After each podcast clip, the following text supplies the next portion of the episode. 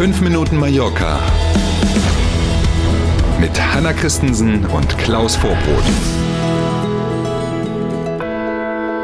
Guten Morgen, der 4. Januar ist heute und um ehrlich zu sein, wenn wir nachher übers Wetter reden, dann kann man das gut finden oder eben auch nicht, kommen wir nachher drauf. Jetzt erstmal unsere Meldungen des Tages bei 5 Minuten Mallorca. Schönen guten Morgen. Und wieder hat sich ein Promi auf Mallorca verlobt. Fußballstar Timo Werner vom Bundesligisten RB Leipzig. Die Verlobung wurde jetzt in den vergangenen Tagen erst bekannt, liegt aber wohl schon einige Monate zurück. Paula Lense heißt die Glückliche und die zwei sind schon mehr als sieben Jahre zusammen. Paula war 16, als sie sich in Timo Werner verliebt hat. Sie kommt aus Dresden, er ja bekanntermaßen aus Stuttgart und verschiedene Medien berichten, dass Timo Werner zu den internationalen Fußballprofis gehört, die auch hier auf Mallorca ein eigenes Haus besitzen. Wie passend.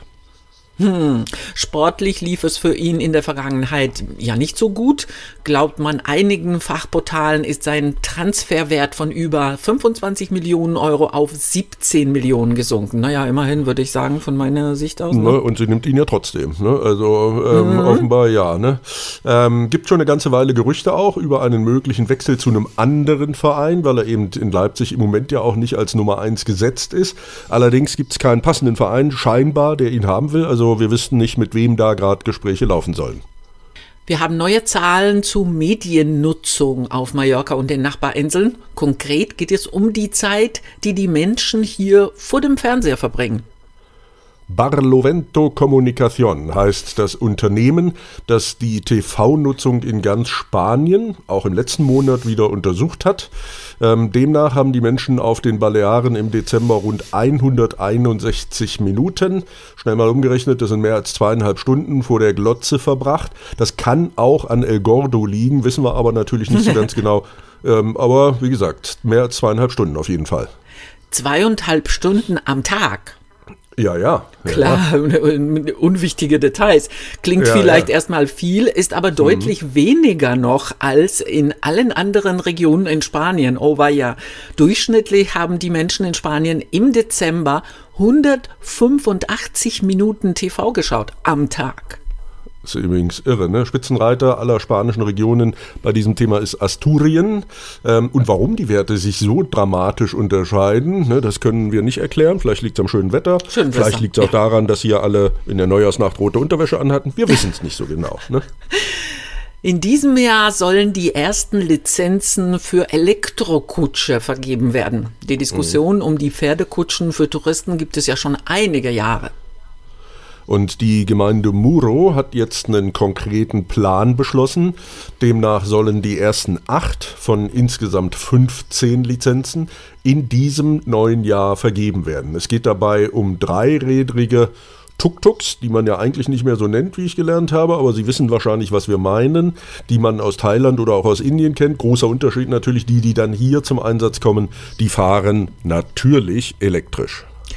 Eine Lizenz äh, soll demnächst 20 bis 30 Jahre laufen und rund 40.000 Euro bei der Vergabe kosten. In Madrid sind die Tuk-Tuks schon unterwegs. Vertreter der Gemeinde Muro haben sich die Gefährde angesehen. So, und alle Einzelheiten, die noch gebraucht werden, um die Lizenzvergabe dann auch juristisch in sicheres Fahrwasser zu bringen, die sollen jetzt relativ schnell geklärt werden. Ähm, wenn man nach Palma guckt, da gibt es ja mit Abstand die meisten dieser noch Pferdekutschen. Dann ist da immer noch Schweigen im Walde im Rathaus. Aktuellen Stand da kennen wir nicht.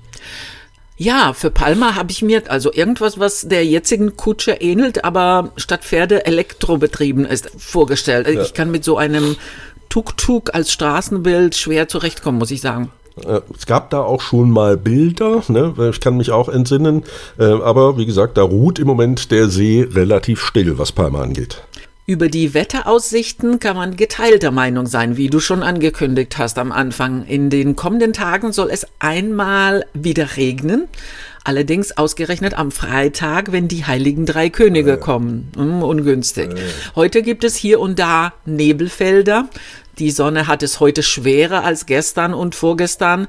Nachdem gestern Nachmittag örtlich 21 Grad auf dem Thermometer standen, sind heute Ui. nicht mehr als 18 Grad zu erwarten. Aber wollen wir nicht meckern, würde ich sagen. Zum Nachlesen gibt es das Wetter wie immer, auch ausführlich auf mallorca.com. Na dann schauen wir mal, ne? alle wissen, dass wir den Regen brauchen. Es muss jetzt nicht unbedingt zu den Heiligen Drei Königen sein. Wir werden sehen, ne? morgen früh dazu ein aktuelles Update. Apropos morgen früh, da sind wir gern wieder für Sie da. Danke für heute, bis morgen um sieben. Tschüss.